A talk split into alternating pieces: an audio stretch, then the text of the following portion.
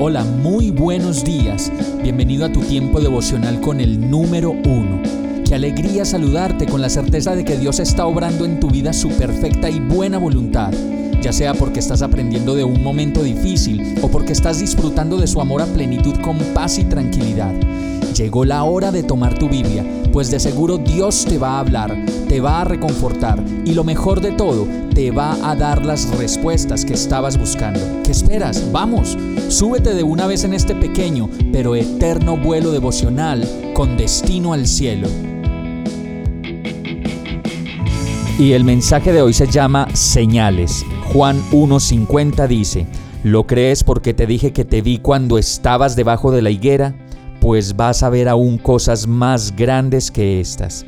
La mayoría de las veces creemos porque vemos o porque de todas las cosas que nos pasan nos damos cuenta que solo ha sido Dios quien nos ha permitido hacer todo lo que podemos hacer y lograr todo lo que podemos lograr. Y aún así seguimos pidiendo señales a Dios como si no fuera suficiente con todo lo que hemos experimentado hasta ahora. En este caso, la Biblia dice que cuando Jesús vio que Natanael se le acercaba, comentó, Aquí tienen a un verdadero israelita en quien no hay falsedad. ¿De dónde me conoces? le preguntó Natanael, antes de que Felipe te llamara, cuando aún estabas bajo la higuera, ya te había visto. Rabí, tú eres el Hijo de Dios, tú eres el Rey de Israel, declaró Natanael. ¿Lo crees porque te dije que te vi cuando estabas debajo de la higuera? pues vas a ver aún cosas más grandes que estas. Y añadió, ciertamente les aseguro que ustedes verán abrirse el cielo y a los ángeles de Dios subir y bajar sobre el Hijo del Hombre. Y al leer esta historia solo puedo darme cuenta de que el espíritu de Natanael muchas veces viene sobre mí y viene sobre nosotros, y entonces creemos solamente porque nos lo dicen o porque lo vemos o porque recibimos señales asombrosas de la fidelidad de Dios pero la verdad es que deberíamos creerle a Dios siempre, en todo momento y en toda situación. Y hoy es un buen día para comenzar a ejercitarnos en ello, en la fe y en la acción completa y profunda de creer. Vamos a orar.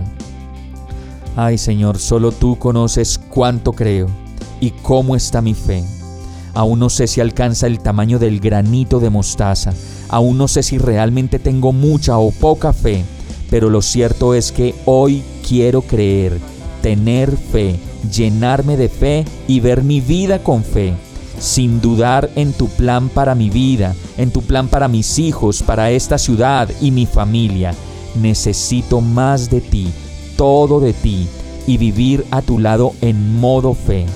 Yo te lo pido en el nombre de Jesús. Amén. Hemos llegado al final de este tiempo con el número uno.